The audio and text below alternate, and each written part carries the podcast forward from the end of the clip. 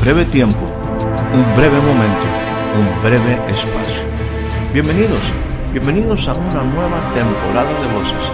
Soy Héctor Rocha y le pido que me permita entrar un momento en su espacio de vida.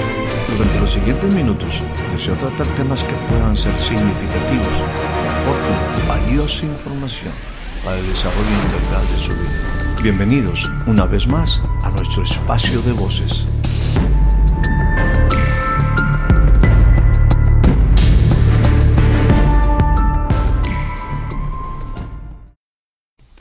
Recibe usted la más cordial bienvenida a este, a este nuevo breve espacio de voces.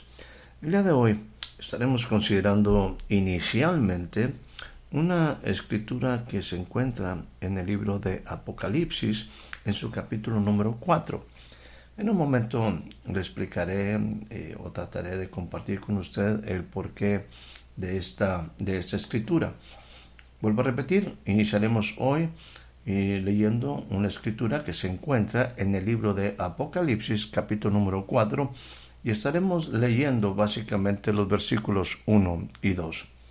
Dice de esta manera, después de esto miré, y aquí una puerta abierta en el cielo, y la primera voz que oí, como de trompeta, hablando conmigo, dijo, sube acá, y yo te mostraré las cosas que sucederán después de estas. Versículo 2 dice lo siguiente, y al instante yo estaba en el Espíritu y aquí un trono establecido en el cielo y en el trono, en el trono uno sentado. La razón por la cual estoy considerando esta escritura es que me gustaría reflexionar un poco brevemente sobre un concepto, el concepto de perspectiva. El libro de Apocalipsis es un libro de revelación que muestra cosas desde un plano totalmente diferente y con un enfoque a lo porvenir. Es donde se nos relata que Juan, el apóstol, se encuentra exiliado en una isla. En medio de tal aislamiento, este hombre tiene un encuentro memorable con Jesús, con el Hijo del Hombre, y ahí recibe revelaciones que son trascendentes hasta nuestros días. Quisiera, más que tratar algunos aspectos o los aspectos proféticos que son abundantes en este libro, reflexionar sobre una parte del diálogo que ahí es descrito, o sea, esta porción que acabo de leer del libro de Apocalipsis en su capítulo 4, donde lo que se narra es para mí altamente enriquecedor. Recuerde que estoy tratando de manejar el concepto perspectiva. Así que le invito a que juntos veamos nuevamente este pasaje. Dice de esta manera, después de esto miré y vi una puerta abierta en el cielo y la primera voz que oí, que yo había oído, me dijo. Este tipo de expresiones a mí personalmente siempre han cautivado, llamado mi atención de inmediato. Me han motivado, porque en medio de estos aspectos espirituales definitivamente profundos que incluye este libro, tiene elementos muy humanos, elementos que yo entiendo, y eso, eso me agrada. Miré, vi, oí, son verbos que me ayudan mucho, ayudan mucho a mi vida. ¿Por qué? Soy humano. Estoy como tú, aprendiendo. Y mi fe se fortalece cuando aspectos como estos, palabras como estas, humanas, de un ser humano normal, la rodean. No, me, no me están hablando solamente de una vida de cosas celestiales. Tiene una aplicación para mí, en mi hoy, aquí. Eso eso verdaderamente me anima. La voz le dijo a este hombre llamado Juan, sube acá y te mostraré las cosas que sucederán después de estas. Te hago una pregunta, ¿no te parece una invitación importante? el que podamos entrar en otro nivel y subir los estándares de nuestra vida? Para esto es que también hemos estado conociendo de Jesús, nuestro máximo estándar, nuestro máximo ejemplo. Levantemos nuestros ojos, elevemos el corazón. Hay un futuro y ese es conocido el Creador. Qué, qué tremendo es que en algún momento tú y yo tengamos la posibilidad de subir al trono, de ver el cielo abierto y subir al trono, y que desde ahí podamos ver la vida desde otra, otra perspectiva, desde la perspectiva del que está sentado en el trono. Permítame darle a esto una, una aplicación, levantar nuestros ojos el día de hoy elevar nuestro corazón y creer, creer que hay un futuro. Y ese futuro es conocido por el Creador. Quiero que usted imagine a este hombre en el exilio, en soledad, y que viene una voz, una palabra directa a él, diciéndole que habrá cosas, que sucederán cosas después de las cosas que él está viviendo.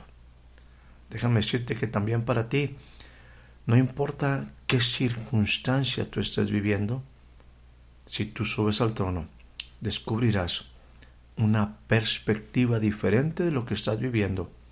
Quizás verás un futuro diferente, algo que está en el corazón del Creador para ti. Déjame decirte que, no puedo dejar de, emocionarme, ¿no? Porque eh, en, la, en, la, lectura que, estamos teniendo vienen una serie de conceptos eh, que, que se expresan y que son increíbles. Dice de esta manera, al instante, habla el apóstol, habla Juan, dice, yo estaba en el Espíritu. Y aquí un trono. Y en el trono vi a uno sentado. ¿No es esto maravilloso? Un hombre en la dimensión del Espíritu. Juan, al instante.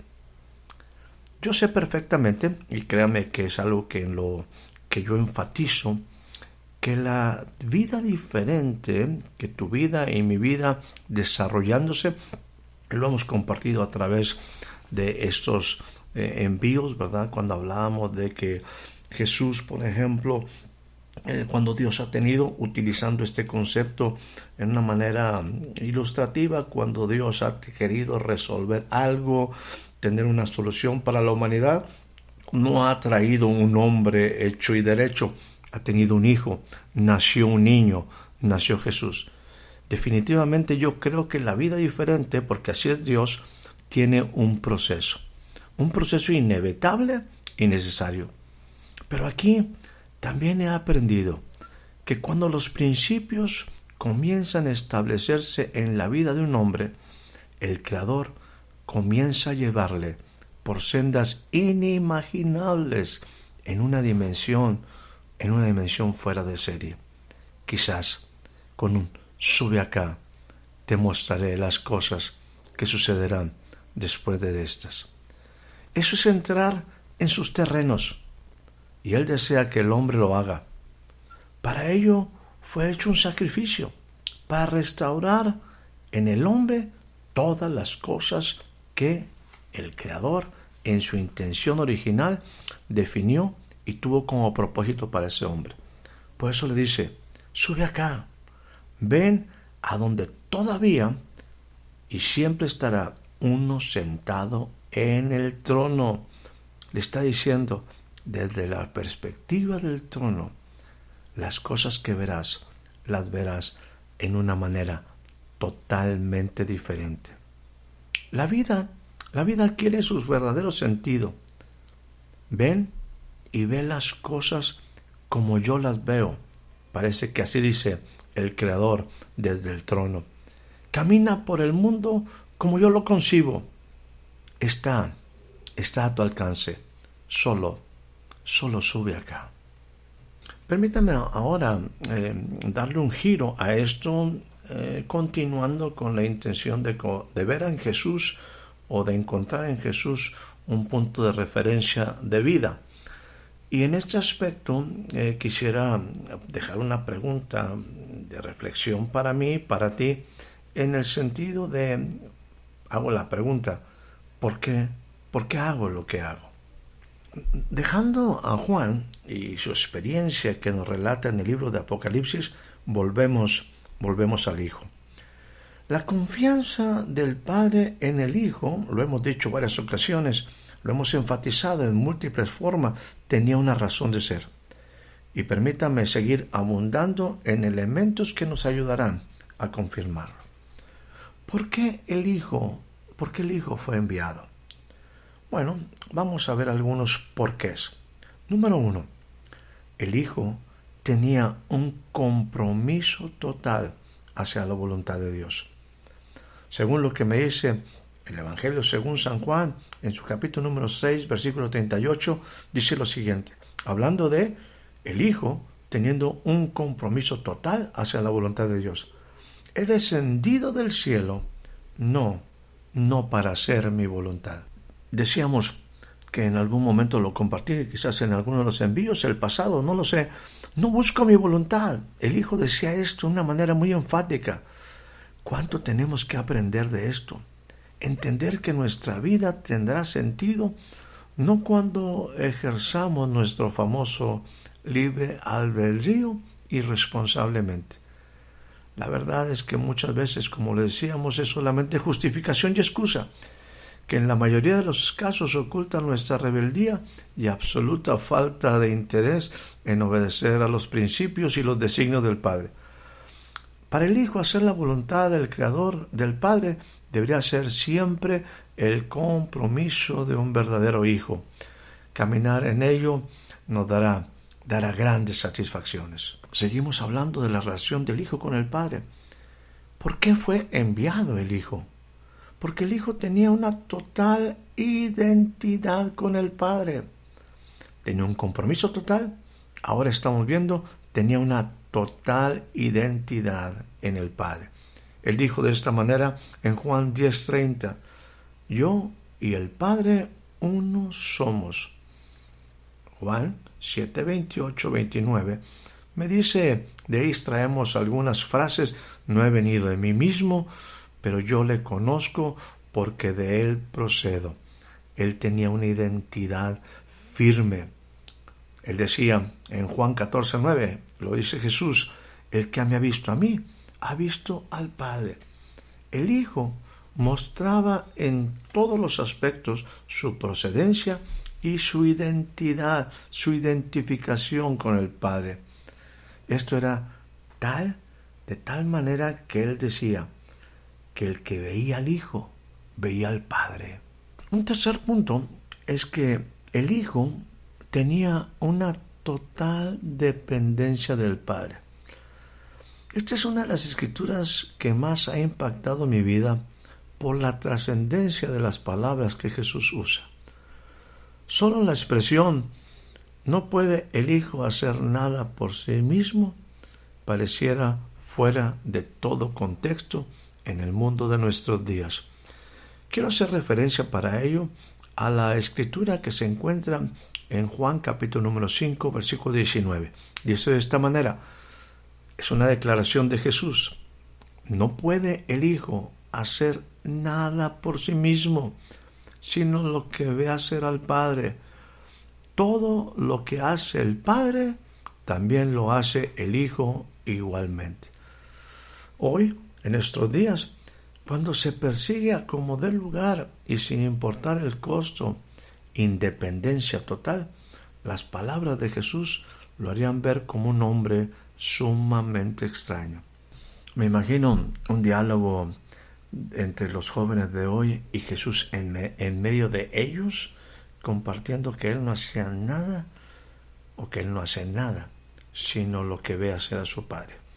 Seguramente, y no solamente con los jóvenes, quizás entre cualquier ámbito, cualquier círculo por ahí, seguramente sería cuestionado de su individualidad.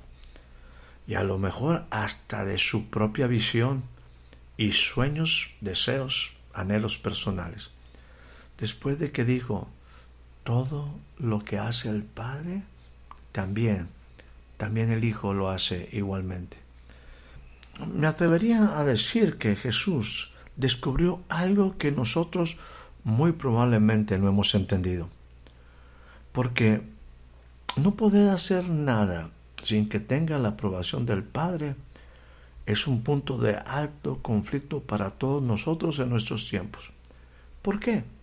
Porque ello nos obligaría a someter, considerar y reconsiderar todo lo que hacemos y planeamos. Y si es ello algo que verdaderamente el Padre espera de nosotros. Creo, mi estimado amigo, mi estimada amiga, que tenemos mucho que aprender de nuestro amado Jesús, el Hijo del Hombre, nuestra máxima referencia. Hay un punto adicional, el punto número cuatro, en cuestión de por qué el Hijo fue enviado. Bueno, el Hijo tenía un total entendimiento del nombre que representaba. Él dijo en Juan 5:43 lo siguiente, yo he venido en nombre de mi Padre y, y no me reciben. Jesús fue un digno representante, un embajador sin compromisos hacia nadie. Él nunca se unió a ningún grupo religioso, social o político. Lo que él representaba no podía mezclarse ni correr el riesgo de quedar en entredicho por alianzas o relaciones que pudieran coartar la capacidad de decidir y actuar con libertad a favor de su propósito. Él sabía claramente a quién representaba y sus acciones serían sólo a favor de aquel que le había enviado y con un estricto apego a sus formas, a su voluntad. Le doy un, breve repaso de estos primeros cuatro puntos que hemos estado viendo. ¿Por qué el Hijo fue enviado? Número uno, tenía un compromiso total hacia la voluntad de Dios. Número dos, tenía una total identidad en el Padre.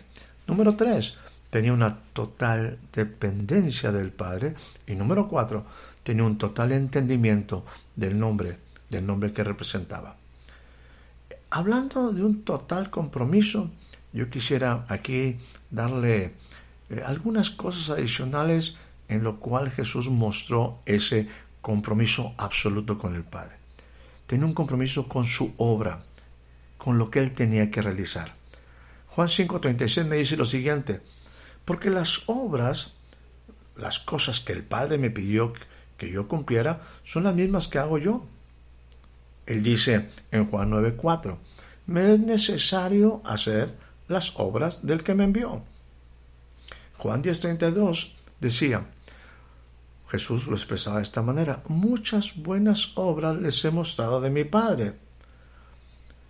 Una, una frase sumamente fuerte aquí, un versículo que siempre son de sus muchos muy preferidos míos. Dice en Juan 8:28, no me ha dejado solo el Padre, porque yo hago siempre, siempre lo que le agrada.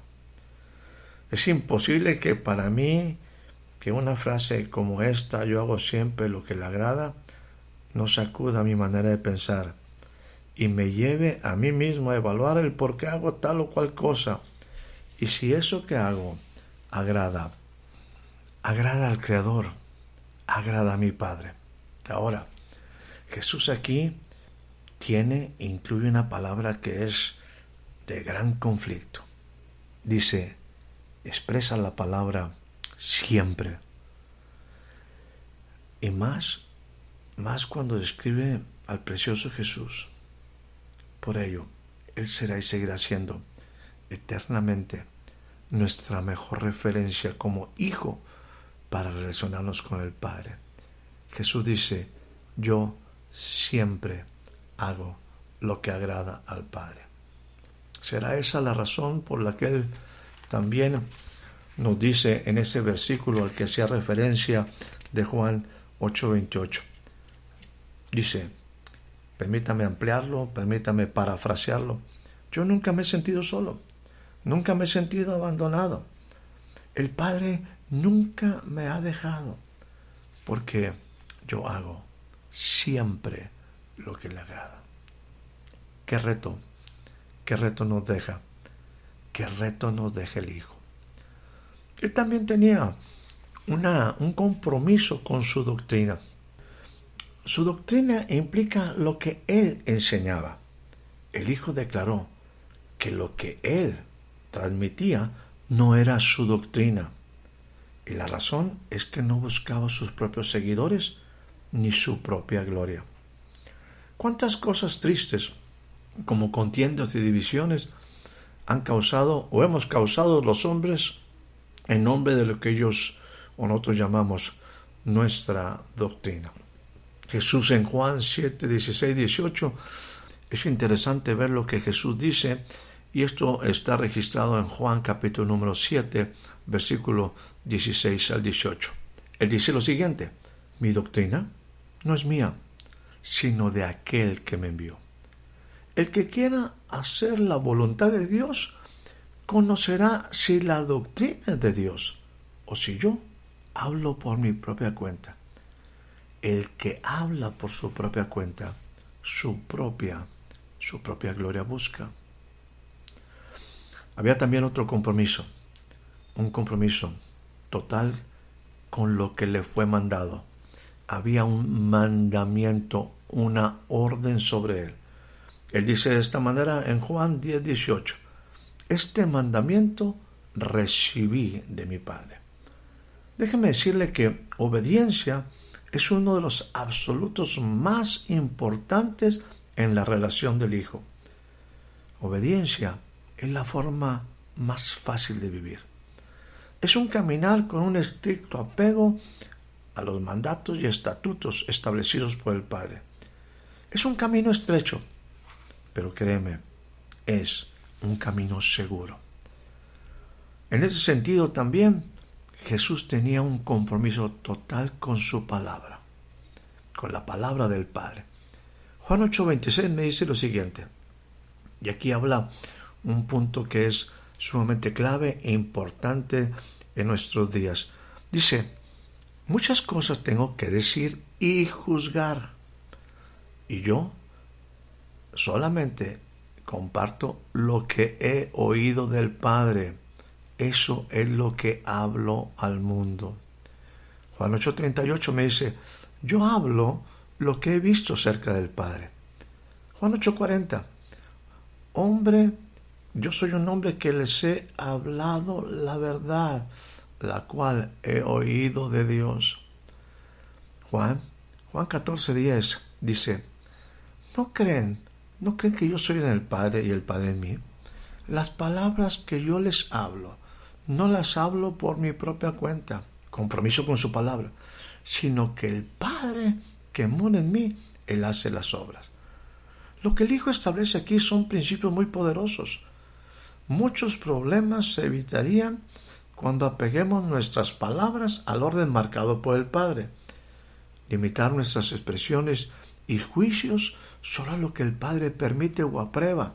Siempre esto evitará malos entendidos. El Hijo tenía el compromiso único de hablar solo, solo lo que el Padre le indicara, y de hacerlo, y debía hacerlo en el momento específico, en el momento señalado. Él solo habló cuando el Padre, cuando el Padre ciertamente se lo permitió. Todo esto se registra el efecto de esta actitud, de estas formas de Jesús, de estas maneras de vida de Jesús. Se, se evidencia en los comentarios de la gente que recibía las palabras de Jesús, el impacto de sus palabras. La gente decía cosas como esta. Nunca hemos oído a nadie hablar así. En algún momento que uno de sus discípulos dice, Señor, ¿a quién iremos si solamente tú tienes palabra de vida eterna? La gente, aún los enemigos, los extraños, decían que él enseñaba como alguien que tiene autoridad. En medio en medio de todas aquellas cosas que Jesús vivió, en medio de las doctrinas y filosofías, en medio de las escuelas de los fariseos, decía a la gente, oye, ¿de dónde aprendió este tales cosas? ¿De dónde aprendió lo que él dice? Si no fue a la misma escuela de nosotros. Esto muestra que aun cuando poseyó una revelación clara de la palabra, y Jesús mismo pudo disertar y afectar en forma positiva la conciencia de los oyentes y confrontar líneas tradicionales de creencias, Él decidió no hacerlo. Jesús, en su hablar, siempre reflejó entendimiento y un nivel de compromiso que como hijo tenía con las palabras que salieron del mismo corazón del Creador. La fidelidad hacia la palabra y su manera de comunicarla nos dan hasta nuestros días un acervo de sabiduría con la certeza de verdad. Palabras que salen de Jesús son dignas de confianza, verdades que en otras personas y ámbitos son imposibles de encontrar. La vida de Jesús nos lleva, nos lleva a otra dimensión. Juan, en medio de sus circunstancias, decíamos al principio, recibió una invitación a salir de su entorno que en ese momento le rodeaba, de su exilio, de la realidad que en ese momento era parte, parte de su vida. Aquella voz le dijo, sube acá, sube acá, una puerta en el, abierta en el cielo, una voz, sube acá, te mostraré las cosas que sucederán después de estas. Yo quiero decirte que por causa de Jesús, sus palabras llevan tu vida a una dimensión de un estilo de vida diferente.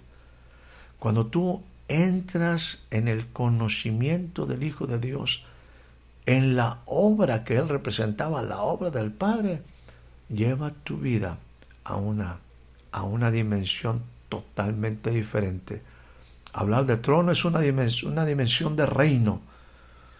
En ese reino, la voluntad del Padre debe de ser cumplida plenamente. Por eso se requiere que usted y yo aprendamos, aprendamos cómo el Hijo se relaciona con el Padre.